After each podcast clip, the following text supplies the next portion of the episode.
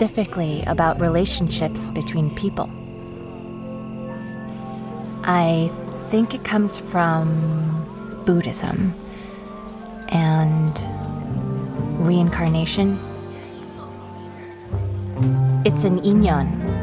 If two strangers even walk by each other in the street and their clothes accidentally brush, because it means there must have been something between them in their past lives.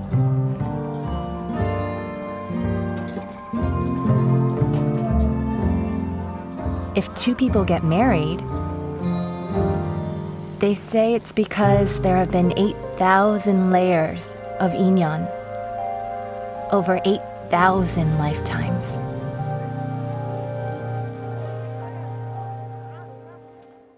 Difficile de passer après la beauté de l'extrait sonore que vous venez d'entendre, cette douce musique et la sublime voix de Greta qui est l'interprète de Nora dans Past Lives, le premier film de Céline Song, qui se transpose fortement dans son personnage, c'est presque son histoire intime qu'elle nous raconte.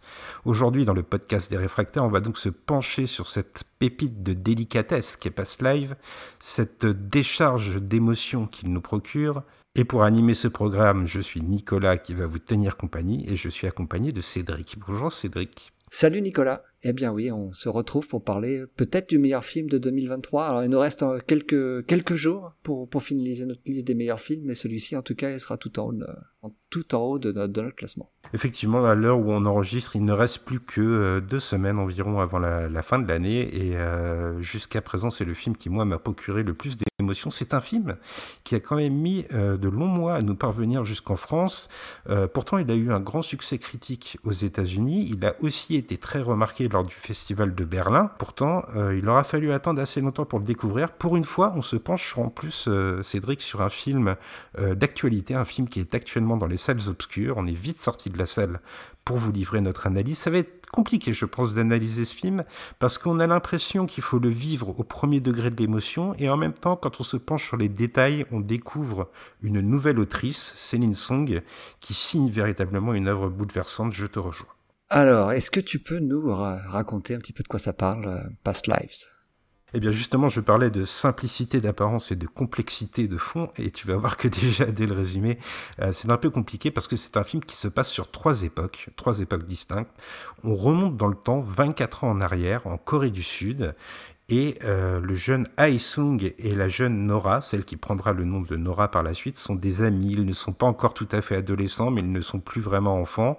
Et ils découvrent un peu euh, les sentiments et une attirance l'un pour l'autre. Malheureusement, ils vont être séparés, puisque les parents de Nora vont décider d'émigrer d'abord au Canada. Et ensuite, Nora, elle, va rejoindre les États-Unis pour accomplir ses rêves de gloire. C'est une femme très ambitieuse dès le plus jeune âge. On revient donc à ce moment-là 12 ans en arrière par rapport au temps présent et Nora et Aisung se retrouvent, notamment grâce au biais d'Internet, de Skype. Euh, ils euh, nourrissent toute une forme de rituel, de rencontre. Ils ne peuvent presque plus se passer l'un de l'autre malgré la distance. Mais le fait que cette relation est forcément euh, inassouvie va les contraindre, va les forcer, va les inciter, j'ai envie de dire, à rompre les ponts puis on bascule enfin au temps présent. Nora est devenue euh, une dramaturge, tout comme Céline Song, et euh, elle s'est mariée avec un Américain, Arthur, où elle mène une vie paisible. Mais le fait que Sung décide enfin de gagner New York pour lui rendre visite va bouleverser un peu ce qu'elle pensait être acquis, ses sentiments, va lui rappeler son pays aussi, on reviendra sur l'aspect culturel du film, et va ressusciter la relation qui unissait les deux Sud-Coréens de naissance. Eh ben écoute, je te félicite parce que le résumé n'était pas évident. Euh, c'est un film très subtil. On, va y revenir hein, sur la subtilité du film et du, propos du message. Mais tu as, tu as bien su euh, retranscrire ce, qui fait l'essence du film. Et, euh, et cette espèce de, couple à trois qui se forme entre Nora Haesung et, et Arthur. mais on, va revenir là-dessus. Effectivement, on va revenir là-dessus. Je l'ai dit en introduction, je crois que je l'ai même répété deux fois, Céline Song se transpose fortement dans ce film. Est-ce que tu peux nous parler un peu d'elle, euh, Cédric? Alors c'est difficile de parler d'elle sans dévoiler une bonne partie de l'histoire. Bon, tu en as déjà parlé, mais le film est euh, grandement autobiographique. Alors elle a, elle romancé autour de sa propre histoire, mais euh, tous les éléments centraux de l'histoire font partie de sa vie.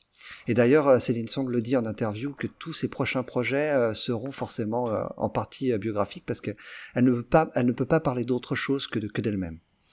Alors comme Nora, Céline Song, elle est née en Corée du Sud, euh, elle, est née en 1988, et, euh, et comme Nora, elle est issue d'une famille d'artistes. Son père est d'ailleurs réalisateur. Alors elle a aussi déménagé avec sa famille au Canada, elle quand elle avait 12 ans, et, euh, et comme Nora, hein, elle a émigré en tant que jeune adulte à New York pour aller à l'université. Et euh, elle est devenue dramaturge. Comme Nora, je, je vais le redire à chaque fois, hein, mais il faut vraiment insister là-dessus. C'est, le temps leurs histoires se rejoignent. Et elle s'est mariée, elle aussi, avec un Américain. Un Américain qui est, qui est tout de même presque le sosie de Arthur. Alors c'est le, sosie euh, physique et, et c'est le sosie aussi, euh, enfin au niveau de, de, de, la vie parce que c'est un, écrivain comme Arthur euh, et, euh, et qui contribue aussi à, à, un petit peu à la carrière de Nora parce qu'ils sont ils sont très ils sont très fusionnels dans le travail. Hein. C'est le, le, vrai mari de, de, de Céline Song qui s'appelle Justin. c'est son premier critique et son premier public. Par contre, il y a des différences avec Nora, ou des moins des, choses de sa vie qui ne sont pas dans le film. Et c'est là, c'est là où je vais pouvoir apporter ma petite plus-value. Euh, alors, euh, Nora, elle, va faire une carrière à, à, Broadway, hein, dans le off de Broadway, et elle va monter sa première pièce bien à elle euh, en 2019, euh, qui est une, une pièce qui s'intitule Endlings, c'est l'histoire de, de, de, femmes coréennes euh, assez âgées et d'un écrivain euh, canadien d'origine coréenne qui vit à New York.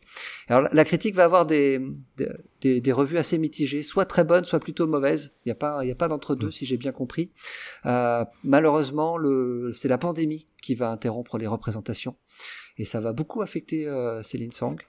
Et elle va se remettre en question dans sa carrière. Alors elle va profiter du, du confinement pour diriger une adaptation de La Mouette de Tchekhov. Et ça nous a surpris tous les deux quand on a lu ça sur elle, c'est qu'elle a, elle a utilisé en fait un support un petit peu inhabituel pour le théâtre. Elle a, elle a utilisé les Sims 4 et la, et la pièce qu'elle a, qu'elle a dirigée, on a, il y a eu une seule représentation qui était euh, diffusée en direct sur Twitch.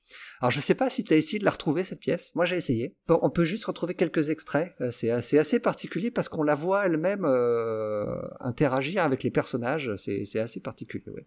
J'ai, j'ai juste pu voir, en, pu en voir une, une seule minute. C'est marrant parce que cette pandémie euh, a été dramatique, on pense évidemment à tous les morts, mais ça a exalté un peu la créativité de certains artistes qui se sont penchés sur des, des supports, comme tu le dis, complètement inhabituels. Et là, c'est vraiment euh, quelque chose de très surprenant. Avant même de découvrir Past Lives, j'étais tombé sur cette ligne de sa filmographie, effectivement, on avait beaucoup rigolé. Et euh, alors par contre, Céline Song, elle va, elle, est encore jeune, hein, elle n'a pas, elle a pas encore 35 ans. Euh, elle pense déjà avoir fait le tour du monde du, du, théâtre, en tout cas à New York. Elle dit, euh, je pense que le théâtre dont je suis tombée amoureuse était le théâtre des années 80 qui était une période mm. plutôt expérimentale. Alors quand on sait qu'elle a, elle a fait la, la mouette de Tchekhov en utilisant les Sims 4, on comprend que c'est le côté expérimental qui l'intéresse. Et, et, et, elle dit, quand je suis arrivée à New York, j'ai réalisé qu'à cause de la flambée des prix de l'immobilier, de la façon dont New York a, changé, hein, New York a été euh, grandement gentrifié, ce genre de théâtre n'existe presque plus. Euh, j'ai pensé naïvement que je serais celle qui peut-être sauvera ce théâtre, mais mes illusions ont fini par s'estomper. Je pense qu'il doit y avoir un moment, comme dans toute relation, où il faut dire eh bien je ne peux pas réellement sauver cette personne. Cette, cette personne doit se sauver, je ne peux pas faire ça pour eux.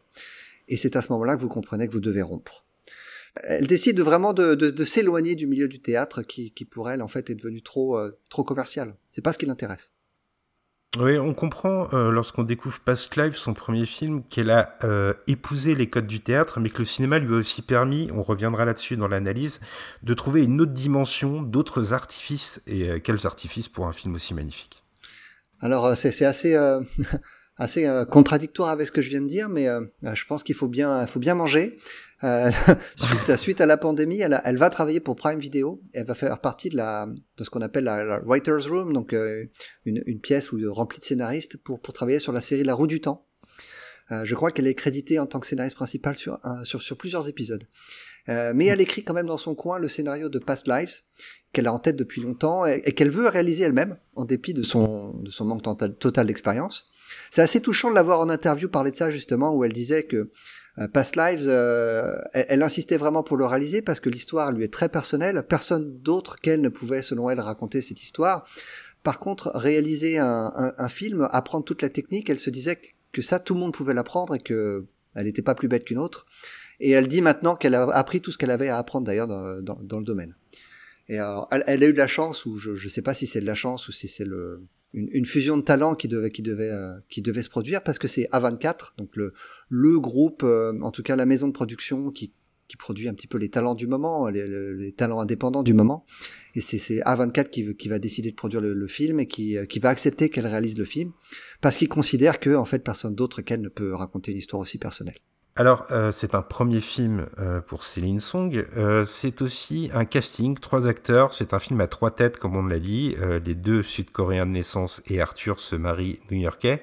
on va retrouver dans le casting trois acteurs qui n'ont pas une grosse filmographie, mais qui ont quand même quelques lignes significatives. Ouais, ouais, bah Greta Lee, que tu as déjà cité, c'est l'actrice principale, celle qui joue Nora. On l'a vue dans un rôle récurrent dans la série Russian Doll, euh, sur Netflix. Donc c'est pas, on parle pas d'une grande star, et c'est une actrice qui a déjà la quarantaine. Mais euh, mais voilà, on, elle a un visage, un visage qu'on reconnaît. Euh, et on peut parler aussi de, de Theo Yu, hein, que toi tu, tu connaissais déjà avant de voir le film. Oui, il est inoubliable dans le Leto de Kirill Serebrennikov où il interprète euh, Victor Tsoy, le musicien russe euh, qui a mené euh, la nouvelle scène de rock underground russe. Leto, c'est un film magnifique. Hein, je vous le conseille absolument si vous voulez vous plonger dans le, la maestria de Kirill Serebrennikov. Et on l'a vu aussi, toi comme moi, dans un tout petit rôle chez Park Chan-wook dans Decision to Live. Ouais, son dernier film en date. Oui, c'est l'acteur qui, monte un petit peu en Corée. Hein. Lui, va falloir le suivre, je crois. Oui, d'ailleurs, c'est marrant de constater que euh, en Corée, en Russie, aux États-Unis, c'est un acteur du monde en fait. Ouais, tout à fait. Et, d'ailleurs, dans, dans, le film, il parle très très mal anglais, alors que, alors que dans, dans la hmm. réalité, hein, il est, il est parfaitement bilingue. Absolument. Contrairement à, euh, aux Russes dans l'étau, qu'il avait été obligé d'apprendre phonétiquement, euh, ce qui ne se voit pas du tout à l'écran. En tout cas pour nous qui ne sommes pas russophones. Oui. Et, le troisième acteur, donc Arthur, qui est joué par John Magaro. Alors John Magaro, euh, je, moi je l'avais jamais vu. Hein, c'est un acteur de théâtre principalement. Par contre, il a eu, il a eu un petit rôle récurrent dans Orange is the New Black. Et c'est lui aussi qui jouait euh, Silvio Dante dans le dans le préquel des Sopranos. Euh, c'était le rôle qui était tenu par Steve Vincent dans la série originale et dans le dans le film qui a servi de préquel, c'est lui qui reprenait le rôle de Silvio. Une fois que nous avons euh, énuméré les personnes qui participent au film, les principales en tout cas, il est temps de plonger dans l'analyse. Comme je l'ai dit, ça va être un exercice d'épluchage délicat de toutes les couches subtiles qui font de Past Live une expérience aussi émouvante. Je te propose, Cédric, de plonger dans un premier axe du film, c'est cette dualité qui existe entre le souvenir, son essence, sa pureté, et aussi la perception de la destinée qui se trace, ou qui s'écrit euh, de soi-même, puisque euh, l'une des choses qui m'a marqué lorsque j'ai vu Past Life, c'est l'écriture très moderne qui accompagne le personnage de Nora, une écriture très féminine. On a cette image d'une femme forte qui ne veut pas se laisser dicter son destin par une série de hasards, mais qui souhaite écrire sa propre histoire. C'est une femme très ambitieuse dès son plus jeune âge. On la voit enfant dans le film revendiquer le fait qu'elle veut gagner des prix prestigieux. Ouais, ouais, bah, de toute façon, c'est montré dès les premières images du film, quand on la, quand on la voit avec Elsug. Une des premières scènes où on la voit, elle pleure. Et elle pleure pour la simple bonne raison que Essung a réussi à avoir de meilleures notes qu'elle à un examen, alors que c'est apparemment la première fois que ça arrive.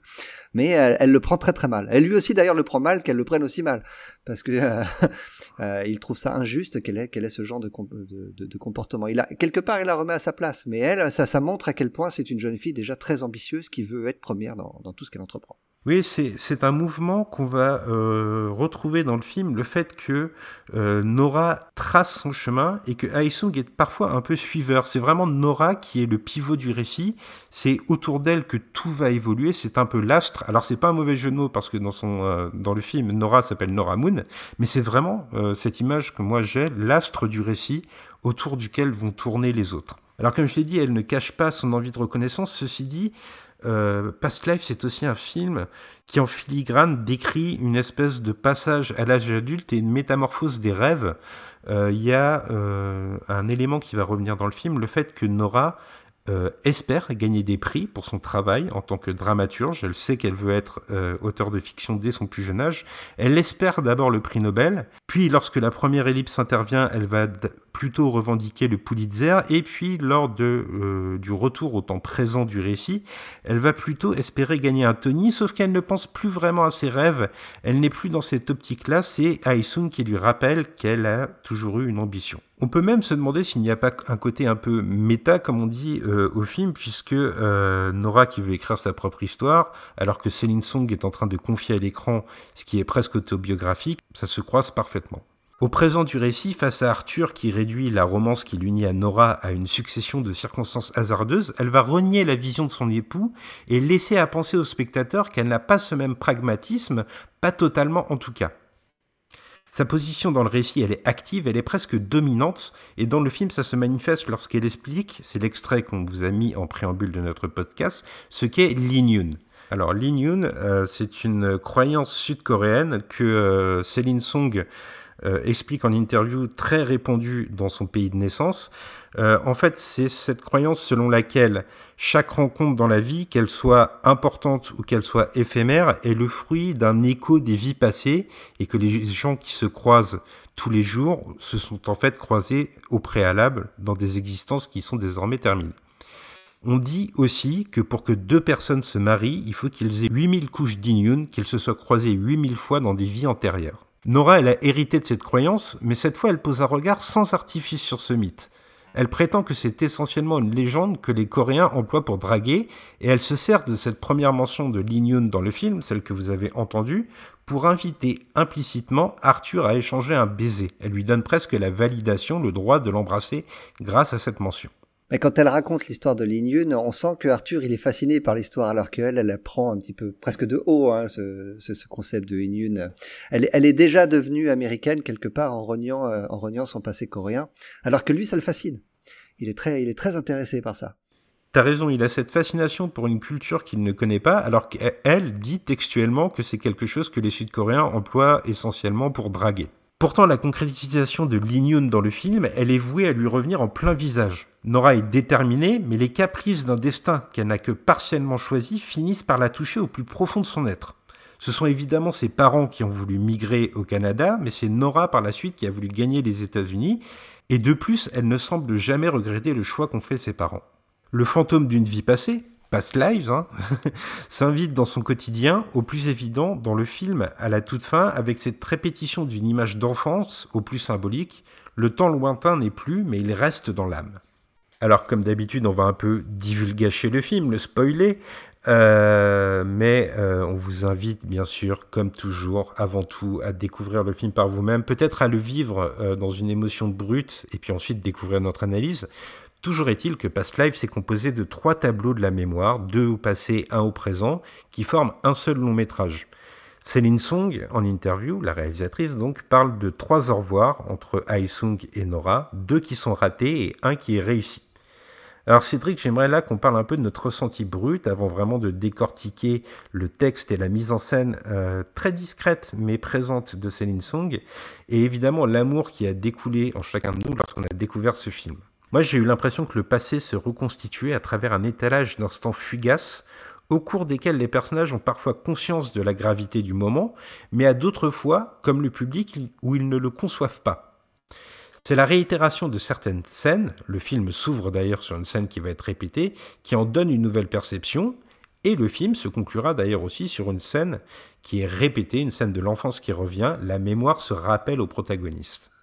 En fait, euh, je, voulais juste faire une petite, euh, incartade. Euh, tu, parles de trois scènes. il faut dire quand même que le film s'ouvre sur une espèce de flash forward vu, par les yeux d'un personnage, de personnage qu'on ne reverra pas d'ailleurs, qui commente des images qu'on reverra plus tard. je pense que cette scène d'ouverture, elle fait office de note d'intention pour Céline Song. Elle dit en interview que l'idée de, de Past Life lui est venue quand elle a vécu cette scène avec son mari et son flirte d'enfance et le fait d'ouvrir son film, hein, son premier film qui raconte sa, vie en quelque sorte sur cette séquence, elle est selon moi pas, c'est pas anodin. Elle revient aux origines de son idée, tout en jouant avec son public, qui euh, tout le tout le reste du film va se demander où se situe cette séquence et si la perception extérieure dont je vous parlais, qui, qui nous est présentée, est la bonne. Euh, alors spoiler alerte, c'est pas la bonne.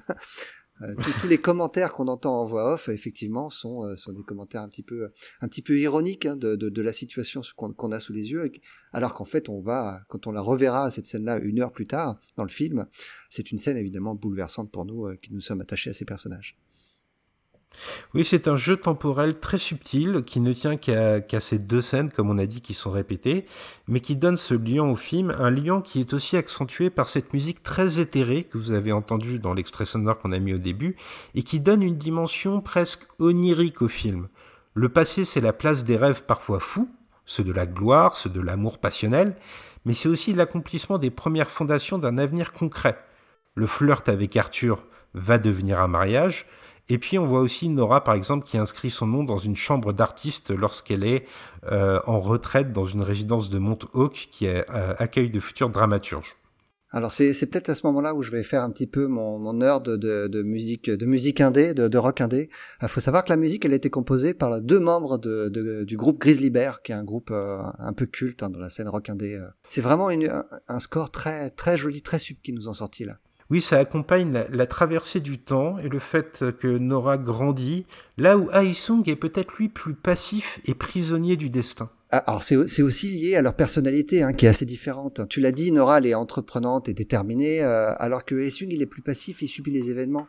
Suite à la première séparation avec Nora, il vit dans une espèce de futur fantasmé, euh, entouré de ses amis, mais il est, il est très détaché et ça l'empêche d'avancer. Alors que Nora, elle, elle a pris son destin en main, quitte à sacrifier une part d'elle-même hein, quelque part. On va, on va revenir là-dessus.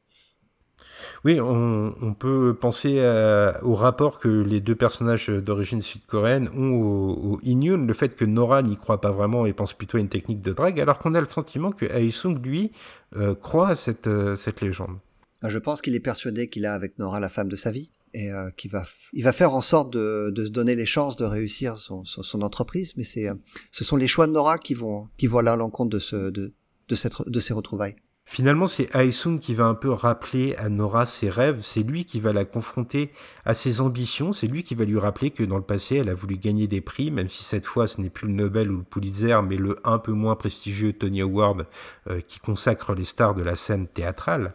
C'est bien Aesung qui, au pied du ferry, rappelle à Nora la petite fille ambitieuse qu'elle a été. Celle qui voulait dévorer le monde a revu ses ambitions un peu à la baisse, même si elle reste une femme forte, consciente de ses désirs, et qui ne s'en excuse pas, selon les mots de Céline Song en interview. Bah, elle est devenue tout simplement pragmatique. sa vie sentimentale, tout comme sa vie professionnelle, sont des réussites, euh, et ça lui suffit. Euh, elle, ne vit plus dans, elle ne vit plus dans le rêve, mais dans le concret, contrairement à Hussing qui lui est encore dans ses rêves. C'est la troisième séquence à New York qui va faire douter Nora. Alors douter, j'y vais peut-être un peu fort. En tout cas, c'est l'envie qu'on a nous en tant que spectateurs qu'elle commence à douter. Euh, mais en tout cas, ça la fait réfléchir. Euh, à ce que sa vie aurait pu être si elle avait fait un autre choix, notamment le choix qu'elle a fait 12 ans auparavant. Oui, je pense que la délicatesse du film tient aussi euh, à la précision de cette peinture, de la splendeur d'une vie, qui réside dans l'épanouissement professionnel aussi bien que dans l'intimité la plus pure. Nora, elle s'est construite en tant qu'artiste, elle s'est aussi construite en tant que femme. Elle n'est plus cette petite fille, elle ne peut plus finir à Aesung, elle est passée à autre chose. En fait, je pense que pour saisir la complexité de Nora, il faut comprendre, en même temps qu'elle-même le réalise un peu difficilement, que sa personnalité n'est complète qu'à l'aune de ces deux pays, celui de naissance et celui d'accueil, et de ces deux amours, celui concret et celui idéalisé, qui est cependant toujours réprimé. Comme les visages des statues du parc où jouent Nora et Aesung au début du film lorsqu'ils sont enfants, la psyché est morcelée, faite de vide que viennent combler l'autre. Je pense que c'est essentiel cette scène où il joue dans le parc, parce que pour accompagner la vision des jeux d'enfants, Céline Song offre un dialogue entre les mères des deux jeunes héros, où la maman de Nora évoque le futur exil de sa famille et son envie forte que Nora se fabrique des souvenirs indestructibles avant le départ, qu'elle garde une part sud-coréenne en elle, en quelque sorte. La mère de Nora épouse d'ailleurs le rôle de gardienne des racines coréennes de son enfant, avant que Ae-sung n'enfile ce costume. Douze ans plus tard dans le film, lorsque Nora est devant Facebook, c'est bien sa mère qui est en contact téléphonique avec sa fille lorsqu'elle explore les pages de ses anciens amis. Alors c'est là qu'on va voir notre premier petit désaccord. Ah, ce sera pas le dernier, mais je suis pas sûr de te suivre là-dessus. Les parents de Nora, euh, les parents de Nora ne sont présents que dans trois scènes du film, et tu omets une scène, la scène où ils nous sont présentés comme des Coréens fascinés par la culture occidentale. Ils écoutent du Leonard Cohen. Alors ce qui est pas anodin, je pense, parce qu'ils émigrent au Canada, la, nationalité de Leonard Cohen. Et au moment où ils choisissent le prénom occidental de leur fille, et d'ailleurs ils vont lui choisir le, un prénom euh, Nora, qui est la contraction euh, d'Eleanor. Euh, c'est toi qui m'as souligné ce point que c'était probablement un petit clin d'œil aux Beatles parce que la deuxième, la, la, la deuxième fille, la sœur de Nora, a aussi un prénom. c'est Michel, je crois. C'est Michel, oui. Ouais. Les raisons de leur immigration sont assez nébuleuses d'ailleurs. Hein. Ce sont des artistes et on sait que les gouvernements autoritaires coréens n'ont pas toujours été tendres avec leurs artistes, mais ça n'est même pas suggéré dans le film. Donc euh, il y a, euh, effectivement euh, une envie de, garder ses racines coréennes, mais il y a également chez, ses parents une fascination pour le, pour le monde occidental. C'est vrai que tu as raison de nuancer ce que je dis, mais je soulignerai quand même à mon tour le fait que Nora dit à Aisung lorsqu'elle le retrouve via Internet dans la deuxième partie du film, qu'elle ne parle coréen qu'avec lui et sa mère. Comme une chose qui est inscrite au fond d'elle, mais qui reste dans son intimité avant l'arrivée d'Arthur. On reviendra sur le fait qu'Arthur apprend le coréen notamment. Je ne sais pas si ça t'a choqué en tout cas, mais moi j'ai trouvé étonnant qu'on parle plus jamais de sa sœur par la suite. Pourquoi nous avoir présenté une sœur euh, et puis au final, euh, une fois qu'elle a fait sa vie à New York, on n'entend même plus jamais parler d'elle. C'est assez étonnant. Oui, c'est là que je rejoins peut-être la nuance que tu as apportée à mon analyse un peu tirée par les cheveux, euh, parce que euh, effectivement, la famille de Nora disparaît progressivement du film, un peu comme quelque chose qui s'évanouit. Ouais, on, entend la voix de la mère, comme tu l'as dit, sur, euh, via Skype quand elles, quand elles se voient ensemble sur Facebook, mais et le, et le personnage du père et celui de la sœur ont disparu. Alors très brièvement, j'aimerais m'arrêter une première fois sur la mention explicite d'un autre film dans Past Live. Ce film, c'est Eternal Sunshine of the Spotless Mind. Euh, de Michel Gondry, bien sûr. Euh, donc il y a deux euh, lieux qui unissent les films, c'est Mount Hawk, donc c'est à environ 40 minutes de route de New York, et c'est un lieu qui est réputé pour abriter notamment les artistes qui viennent en retraite pour se ressourcer et pour trouver l'inspiration. Je me suis demandé qu'est-ce qui unissait les deux films, qu'est-ce qui unissait Eternal Sunshine of the Spotless Mind et Past Live, et pourquoi Céline Song a voulu mentionner ce film dans son propre long métrage. Je pense que dans les deux cas, il y a une volonté de décrire l'essence profonde d'un souvenir, sa substance primordiale, avec deux approches qui sont pourtant contraires. Dans Eternal Sunshine of the Spotless Mind, le souvenir se détruisait progressivement et il ne restait plus que l'essentiel. Dans Past Life, il se, il se reconstitue, il se complexifie, il s'étoffe pour trouver cette même intensité. Les outils sont différents, mais Céline et Michel Gondry tentent une variation autour de quelques thèmes communs. Eh ben, tu vois, je crois que quelque part, tu, tu es Sung et moi je suis Nora. Tu, tu es quelqu'un de, de, de, rêveur qui, qui voit au-delà des, des choses qui nous sont présentées et moi je suis beaucoup plus pragmatique que toi. Je pense tout simplement que vu la nature très autobiographique du film, Céline Song se sert de marqueurs culturels qui ont été importants dans son parcours à elle. On voit une pile de livres qui est passée à côté de son PC euh, et euh, ça nous montre son attrait pour le théâtre avec les œuvres d'Arthur Miller ou de Shakespeare.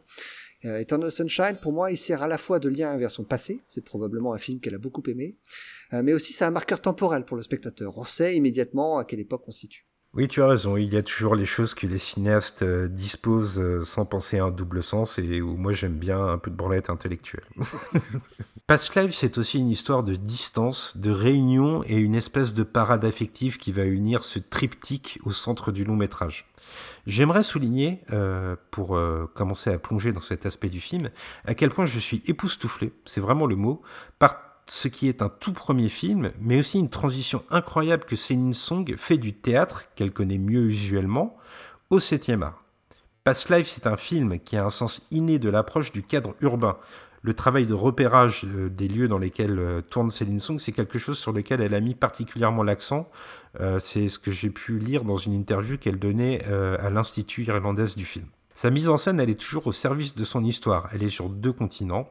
C'est un film subtil, fragile, délicat et pourtant d'une intensité et d'une émotion incommensurables. On est à la recherche du temps perdu, comme Proust, si tu me permets, d'un passé commun qui ne s'est jamais accompli et qu'on tente de reconstituer artificiellement. J'ai par exemple été soufflé par cette séquence où Aesung et Nora dialoguent devant un manège.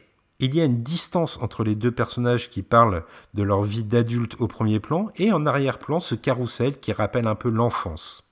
Si, je veux rester complètement pragmatique, je peux aussi dire que euh, Céline Song euh, fait en sorte de choisir des, euh, des décors qui sont euh, spectaculaires pour les yeux. Et, euh, et c'est quelque chose, euh, c'est un endroit de New York qu'on voit pas si souvent que ça dans les films, celui qu'elle choisit avec le, la scène du carrousel. Et ça donne une scène inoubliable du film. Euh, c'est absolument magnifique. Euh, et je comprends qu'elle ait voulu choisir ça. Et effectivement, je, je, je, te rejoins. Il y a le il y a le il y a le lien avec l'enfance qui est évident euh, entre l'enfance qui est derrière eux et, et eux qui sont aujourd'hui deux adultes face à face. Mais en même temps, c'est aussi tout simplement très beau. Oui, et c'est aussi une façon à ce moment-là dans le film euh, pour Nora de laisser rentrer Aesung dans son intimité parce qu'elle le dit textuellement, c'est un endroit où euh, elle s'est souvent disputée avec Arthur, avec son mari, et elle le laisse pénétrer dans cet endroit qui devrait être euh, quelque chose de très intime. c'est une façon, on n'a pas forcément l'impression que Nora s'ouvre toujours à Aesung et pourtant dans cette scène-là, elle le fait. Alors Song dit en interview avoir voulu séparer au maximum ces deux héros d'origine coréenne et au plus concret, on peut penser évidemment à la distance qui les sépare, ils sont sur deux continents distincts et ils ne se réunissent que grâce à l'utilisation de Skype qui brise cette scission. Mais je trouve que Céline Song est un peu roublarde lorsqu'elle fait cette déclaration car l'élan du film tend à opérer une espèce de réunion romantique entre Sung et Nora. La nature du film emprunte au film romantique. Ouais, je vais, je vais revenir sur la séquence Skype parce que je trouve que c'est une, une des séquences la plus réussies du film. Euh, elle, est, elle est très subtile. Euh, et la manière qu'utilise Céline Song pour montrer leur rapprochement de manière progressive et extrêmement bien amenée est, faite de tout petits détails. Euh, Nora va d'abord reprendre un, clavier coréen pour communiquer plus facilement avec lui et, et, on la voit avoir un petit sourire au moment où elle le fait. Je sais pas si tu as prêté attention à ça. Et, mhm. euh, et l'attention qui est faite au, au, décalage horaire et à la manière qu'ont les deux personnages de faire des sacrifices. Alors c'est des petits sacrifices du quotidien. Hein. Je parle d'un repas, euh, je parle du de, de, fait de, de, ne pas dormir pour pouvoir communiquer avec l'autre qui, qui, a les décalages horaires entre New York et la Corée. On est vraiment peut-être à 12 heures. Hein. Ça, tout ça pour juste se parler quelques quelques quelques minutes, quelques, quelques dizaines de minutes, montre très subtilement encore une fois l'importance grandissante de ces rendez-vous pour les deux héros ce qui n'était pas gagné au départ, hein, parce que leur première rencontre via Skype, elle est, un peu malaisante. Je sais pas comment tu l'as vécu, mais il y a une certaine gêne entre eux. Et cette gêne, elle va s'estomper très progressivement. Et c'est, c'est vraiment, j'allais dire, c'est du génie ce que fait Céline, Céline Song. J'exagère un petit peu, mais c'est très très bien amené. Oui, parce qu'en plus, il y a une, façon de pénétrer une fois de plus dans l'intimité. Ne sais pas si tu te rappelles de cette scène, mais euh, les échanges via Skype deviennent un vrai rituel. C'est ah quelque chose qui ne manquerait sous aucun prétexte. Et euh, passer cette scène initiale de la gêne entre les deux personnages qui communiquent par écran interposé, il y a une scène, un peu plus tard, où on voit Nora qui est en train de choisir une tenue, quelque chose de très trivial mais qu'on fait seul d'habitude, et elle est en contact à ce moment-là avec Aisung c'est vraiment hein, ce qui caractérise Past Live du début à la fin du film, c'est la justesse dans le traitement des relations entre les personnages. L'émotion que l'on ressent, nous, en tant que spectateurs, elle vient de ça, et uniquement de ça. C'est notre faculté à nous reconnaître dans ces personnages, qui ont rien à voir a priori avec nous, euh, mais dont les interactions sont tellement universelles qu'elles deviennent familières. Donc par conséquent, la rupture inattendue que va imposer Nora, hein, toujours via Skype, elle est vécue par Aesson et par nous, le spectateur, comme extrêmement violente. Et c'est un mini traumatisme à ce moment du film. Oui, il y a une espèce d'élan brisé, cet élan romantique que je disais, parce que au-delà du script, la, mise en scène de Céline Song tend à opérer une réunion vers ces deux personnages, une réunion qui ne s'accomplira pourtant jamais totalement. Imperceptiblement, Past Live lit ses héros. À Aesung qui se saoule dans un bar avec ses amis pour noyer sa peine et qui soulève son verre, répond immédiatement, dès l'image suivante, la vision d'un verre vide dans la chambre de Nora, comme si il n'y avait plus de frontière entre les deux personnages. Céline Song, elle prend délicieusement en otage son audience parfaitement camouflée. Ah mais là, vraiment, je te rejoins à 100%. Mais cette attente, elle est créée, on la pense courue d'avance, mais elle n'existe que pour mieux être refusée aux spectateurs. Cette réunion sentimentale entre les deux amis d'enfance. Nora et Aisung s'enlacent en se retrouvant, oui, c'est vrai, lorsqu'ils sont dans New York au présent du récit, mais durant toute la suite du film, le contact est interdit. Alors cette scène dont tu parles, où ils s'enlacent, euh, c'est comme lors de leur première retrouvaille via Skype, c'est une certaine gêne, hein, celle, dont je parlais tout à l'heure, qui, prédomine. Et ça a été voulu sur le tournage par Céline Song. Elle a dit à ses acteurs, en fait, qu'ils n'étaient pas autorisés à s'embrasser, euh, à se faire la bise ou à, quoi que ce soit, ou simplement se toucher physiquement, avant d'avoir tourné cette première scène ensemble. À celle où Nora rencontre Aesung au, au Madison Square Park, après euh, donc ces fameux 20 ans de séparation. Elle dit c'est à partir de ce sentiment de ne pas savoir ce que ressent vraiment l'autre, que ce soit en l'enlaçant ou même en lui serrant juste la main, qu'ils ont pu commencer à construire leur alchimie. Et ça, ça marche très bien dans le film. Oui, d'ailleurs, euh, le dialogue qui suit cette euh, enlaçade euh, est complètement vide de sens. Il, il répète à plusieurs reprises simplement le mot waouh, enfin l'interjection waouh. ils sont incapables de, de, retrouver leurs esprits et de commencer à entamer une discussion plus profonde. Ça, ça viendra par la suite. Pour montrer la distance aussi dans le métro, Céline Song, elle montre les mains de ces deux personnages sur la barre du métro, des mains qui sont si proches mais qui sont incapables de se toucher. Et dans l'émouvante scène de fin, c'est le silence et la distance entre les deux personnages qui règnent et qui posent une véritable chape de plomb sur le récit. Le spectateur perçoit l'élan romantique du film tout autant que son arrêt soudain. Alors je vais, je vais insister hein, lourdement, hein, je, je, je m'excuse, mais c'est important, je pense. La scène de séparation finale, c'est euh, une, une, scène qu'on pense avoir vue des milliers de fois. Euh, de, des, des, comédies du remariage des années 40 avec Cary Grant ou James Stewart, en passant par les films avec Audrey Hepburn des années 50 ou 60, mais jusqu'aux comédies romantiques avec Meg Ryan dans les années 90. Céline Song, elle joue avec nos attentes de spectateurs. Elle sait qu'on a vu tous ces films. Et quelque part, elle va, elle va nous décevoir. En, en tout cas, si on pense justement à ces autres films.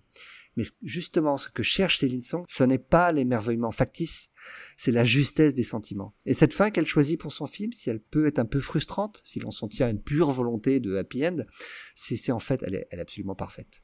C'est la splendeur du film, c'est la scène. Dévoilons les secrets de notre intimité, Cédric. C'est la scène qui nous a fait pleurer tous les deux, évidemment. Bah, bien sûr. On va être honnête. Euh, pour moi, en tout cas, le moment, la scène finale, je n'ai pas vraiment pleuré. C'est juste que l'air était pile poil à ce moment-là extrêmement sec chez moi. Ouais, c'est dingue ces, coups de vent qu'il peut y avoir tout d'un coup en plein dans la rétine. Alors Past Live, il interroge alors explicitement dans une, dans une scène très précise sur le concept d'amour et sur ses origines. C'est un moment où Nora et Arthur conversent dans le lit conjugal et où Arthur confesse son angoisse face à la venue de Haesung, prétendant ne pas, je cite, ne pas pouvoir rivaliser avec cette belle histoire. Je pense que c'est à cet instant précis que Céline Song revendique, à travers son héroïne, sa vision du sentiment amoureux. Arthur, il multiplie les et si, et si c'était un autre homme qui t'avait rencontré, et s'il avait vu les mêmes livres, et s'il a vu les mêmes films, est-ce que tu aurais voulu coucher avec lui Et ainsi il retire toute la splendeur à leur histoire commune. Pourtant, à ces interrogations et turpitudes, Nora répond que ces et si ne valent rien, puisque cette personne, ce fut lui, ce fut Arthur. Selon le message réaliste de Past Life, l'amour n'est pas une bataille facile à livrer, mais il est avant tout le fruit du hasard et d'un intérêt manifesté pour le partenaire. La rencontre fortuite, elle est cimentée par les efforts communs qui naissent par la suite. L'apprentissage du coréen de la part d'Arthur, par exemple, la présence aux côtés de son époux pendant une séance de dédicace pour Nora. Le socle culturel commun est un avantage, mais Aesung et Nora ne partagent finalement que cela, le rêve lointain d'une enfance, le fantasme d'une histoire qui n'a jamais été vécue, tandis que Arthur et Nora ont érigé leur couple au fil des années sans interruption. Alors je te rejoins à 110%, et c'est clairement le message du film. Arthur, hein, on l'a pas dit, mais il, intervient assez tard dans le film. Hein. Il intervient peut-être au, deuxième, dans le deuxième tiers du film. Et au, départ, on peut, on, on, peut le trouver assez antipathique. C'est le, c'est le personnage qui va se, se, se mêler à l'histoire d'amour qu'on imagine entre, entre Nora et, et Aesung. Mais il n'y a pas vraiment de méchant dans cette histoire. En tout cas, euh, si ce n'est comme le dit Céline Song en interview, le seul méchant qu'on pourrait considérer, c'est le temps. C'est les 24 ans de distance qu'il y a entre Nora et Aesung qui les a séparés et qui ont donc condamné tout futur commun possible. C'est pas tant leur complicité enfantine, mais surtout leur retrouvaille en tant que jeunes adultes, qui peut être perçu comme un amour, un, un possible amour tué dans l'œuf. Mais euh, l'impossibilité d'une retrouvaille et le choix fait par Nora de privilégier à ce moment de sa vie sa carrière professionnelle, eh ben oui, au dépend de Hessung et en faveur de Arthur. C'est comme ça, c'est la vie. Je complète ce que tu dis parce qu'effectivement, Céline Song, elle brise le sentimentalisme qui est inhérent à son film en montrant le plus souvent Arthur et Nora sur un plan de complicité presque absolue. On peut en débattre, mais au moins ils se disent tout. Parfois ils se mentent à eux-mêmes, mais ils se confient ce qu'ils ont sur le cœur. Ils ne sont pas spécialement prévenants l'un envers l'autre, mais à l'inverse de Haesung, il n'y a pas de non-dit entre les deux époux. Nora n'hésite pas à dire ouvertement à son mari que Haesung est physiquement attirant. Elle ne s'en cache pas et cette sincérité les place sur un niveau de complicité autre. personnellement, ça me choque pas du tout. Et outre cette phrase, somme toute assez anecdotique dans un couple, Nora fait se rencontrer Arthur et Haesung, démontrant que dans son esprit, il n'y a pas de jeu déguisé. Euh, c'est une vieille connaissance pour laquelle elle a eu des sentiments forts, mais sa vie, elle est avec Arthur. Elle est heureuse de partager cela, euh, tant avec Arthur qu'avec Aesun. Par contre, du point de vue de Arthur, les choses sont sans doute un peu différentes, euh, parce que lui, évidemment, il n'est pas dans la tête de Nora. Hein.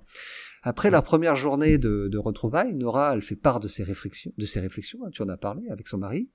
Et, euh, Arthur, il essaye tant bien que mal d'être un, auditeur solidaire et compréhensif, mais il n'arrive pas à masquer une petite jalousie. Moi, en tout cas, je trouve assez légitime. Euh, dans, un passage presque méta, à l'attention du spectateur, Arthur dit à sa femme Dans cette histoire, je serai le méchant mari américain blanc qui fait obstacle au destin. Mais Arthur, il est, absolument pas un méchant. Si spectateur, il a plutôt envie de le détester, en tout cas au début. Euh, Céline a le, Céline Song, la, la, la cinéaste, a le dépeint de manière si touchante et vraiment subtile, qui devient vraiment un troisième membre à part entière de ce trouble improbable, dans lequel Nora se retrouve pas vraiment indécise, mais en tout cas légèrement troublée. Et, et, et avec raison, hein, Arthur, c'est un partenaire qui est, qui est dévoué, hein, il est amoureux fou de sa femme. D'ailleurs, il apprend le coréen pour pouvoir comprendre la langue dans laquelle elle rêve. C'est, je trouve, c'est une très belle phrase euh, dans, dans, dans le mmh. film. Et magnifique, magnifique ligne de dialogue. Ouais, ouais. Et si on se met à sa place une seconde, on peut comprendre hein, qu'il craint, euh, que les compromis, les habitudes de la vie de couple. Hein, tous les gens qui ont été en couple pendant longtemps connaissent ça, le train-train du quotidien. Il a peur que ça rende son histoire d'amour pas assez, ou du moins plus assez euh, glamour, plus euh, assez romantique pour résister. En gros, lui se voit comme ce banal juif new-yorkais et comment il pourrait euh, lutter face à ce beau coréen dont Nora elle a, gardé un souvenir assez idéalisé. Et en plus, il traverse le monde entier euh, pour, juste pour la voir. En fait, moi, Arthur, je le trouve vraiment touchant. Euh, alors, c'est à son corps défendant, hein, mais du coup, le, le, le, enfin, en tout cas, nous, en tant que spectateurs, on va, on, à cause du, du fait qu'on se soit attaché à Arthur, on va subir quelque part les rapprochements entre Nora et Asu comme étant quasiment anxiogène. C'est marrant, on, on, on, a envie de d'avoir les Nora et avec Aesug et avec Arthur, et à chaque fois qu'elle se rapproche plus de l'un que plus de l'autre, on va, on va quelque part le ressentir de, de manière un peu négative. Je sais pas si tu l'as ressenti comme ça aussi. Oui, c'est vrai que euh, le, choix, les choix de Nora, ou du moins le cheminement de sa pensée, euh, on, est parfois en contradiction avec elle, et en même temps on la comprend. C'est ce qui fait toute la splendeur, je trouve, du film, c'est que euh, c'est quelque chose de, léger et en même temps qui n'est pas facile, de très complexe dans les relations humaines. Et d'ailleurs, Aisung, là aussi c'est une façon de prendre du recul par rapport au récit, il le dit textuellement il ne pensait pas que, je cite, la gentillesse d'Arthur pouvait lui faire aussi mal. Il a lui-même confiance que la belle histoire de Nora, c'est peut-être celle qu'elle a vécue avec Arthur et, et qu'elle oui. continue de vivre. Et il, aurait, il, aurait, aimé pouvoir le détester et se dire qu'elle elle, elle, vit avec un connard, euh, donc j'ai toutes mes chances. Mais non, Arthur, il est, il est parfait. Oui, c'est vrai, c'est la douceur qui, la, qui le blesse, c'est la réalité de la bonté. Aisung il semble croire au Inyun, comme on l'a dit précédemment, cette croyance sud-coréenne, davantage que Nora, et il en devient presque la vraie figure romantique du film, plus que l'héroïne. Mais loin de lui, il y a un couple qui est fort de son passif commun et qui refuse de l'anéantir pour cette espèce de accident du destin ou de cette retrouvaille en tout cas. J'irais même un peu plus loin que toi. Pour moi, il y a deux figures vraiment romantiques dans le film, c'est Arthur et Aesung ce sont les voilà. Nora Nora elle, elle est beaucoup plus comme je l'ai dit plus tôt elle est beaucoup plus pragmatique. Effectivement, mais au-delà euh, de cette composante romantique du film, il y a aussi une façon de jouer avec la mémoire d'une terre d'origine. C'est ce qu'on va essayer de développer dans la suite du podcast, parce que finalement, cette envolée romantique, elle unit implicitement Aisung et Nora, et elle relève parfois davantage d'une résurgence de la mémoire des origines culturelles. Nora, elle a été une petite fille coréenne, elle s'en rappelle, elle certifie d'ailleurs à Aesung que même si elle ne l'est plus, cet enfant a véritablement existé, mais son identité de deux pays a été réprimée par les carcans rigides de la société. Alors voilà, là on va arriver vraiment à notre point de désaccord parce que je suis pas d'accord avec ça. Ah. En fait, il est tout à fait possible pour Nora de vivre aux États-Unis et encore plus à New York au sein d'une culture coréenne. Mais elle a choisi d'abandonner sa culture. Elle l'a pas subi. Nora, elle est l'exemple parfait de la, de l'assimilation réussie. Donc plus qu'un carcan, c'est au racisme ordinaire auquel va être confrontée Nora. Le passage de la douane, hein, dans cette scène dans laquelle on la voit retourner aux États-Unis, en tout cas pour un immigré, c'est toujours un moment un peu spécial. Tu connais ça? Ah oui, oui, je connais, oui, je connais ça. effectivement, je suis moi-même un immigré.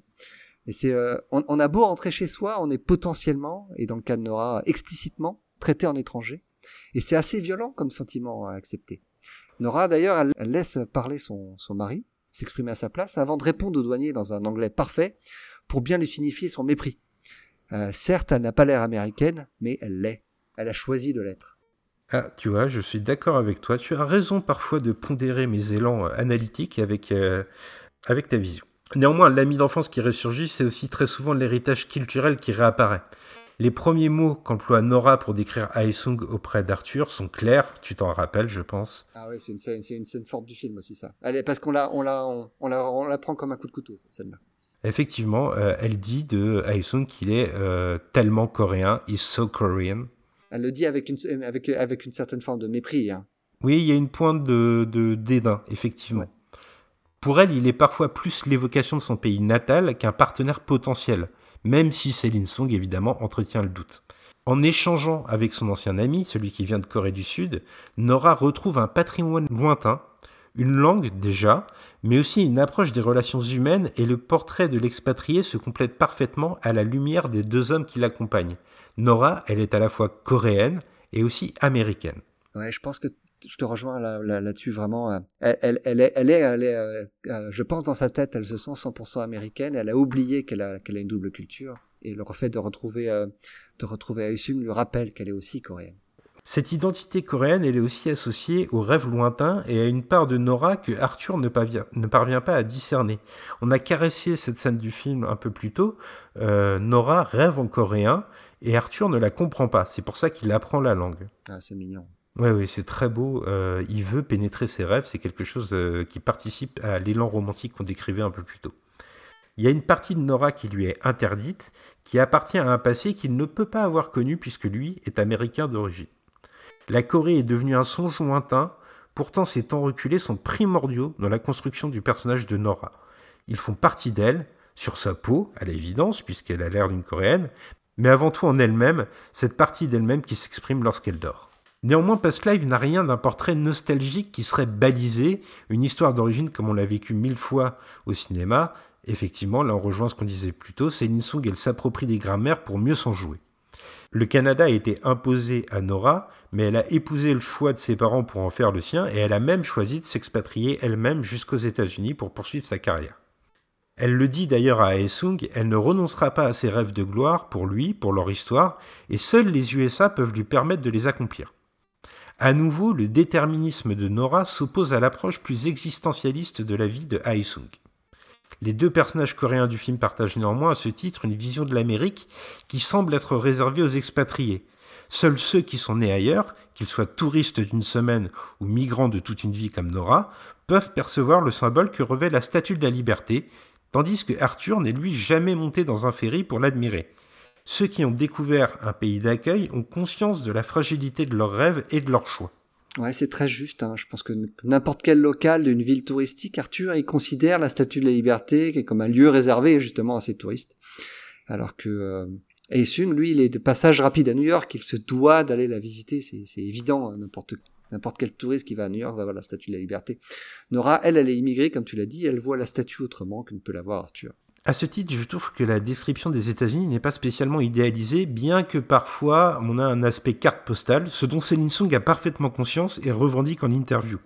T'as as tout à fait raison. En fait, New York est montré comme un, paysage de, de carte postale quand ils sont en extérieur, mais dès qu'on revient en intérieur dans leur appartement ou même quand on dans dans les fameuses scènes du bar, on a des endroits beaucoup plus étriqués, moins glamour en tout cas que ce qu'on peut voir en extérieur le quotidien de le quotidien de Nora et d'Arthur n'a rien de n'a rien d'un quotidien de, de, rêve.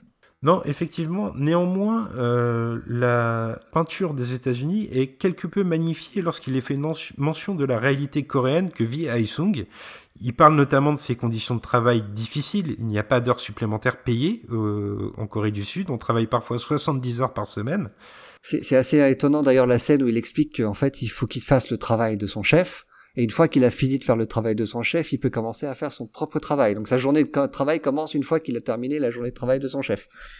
Effectivement, et c'est une pierre de plus à un édifice de euh, la déconstruction du rêve des origines, parce qu'il parle aussi euh, euh, des difficultés qu'on a pour se marier lorsqu'on est sud-coréen, on doit répondre à des normes de, de richesse.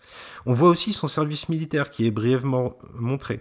Aesung illustre par le verbe une idée motrice du récit de Past Life, le fait que, je cite, la Corée du Sud était trop petite pour Nora, je cite encore, pour lui, elle est celle qui part, alors que pour Arthur, elle est celle qui reste. Nora a cheminé tortueusement, mais sa maison n'est plus en Asie, elle est auprès de son mari, auprès d'Arthur. Et pourtant, pour cette génération, le monde n'a plus les mêmes frontières qu'auparavant. C'est ceux qui ont connu l'explosion d'Internet et qui ont une fenêtre sur le monde et sur l'autre qui s'affranchit des distances.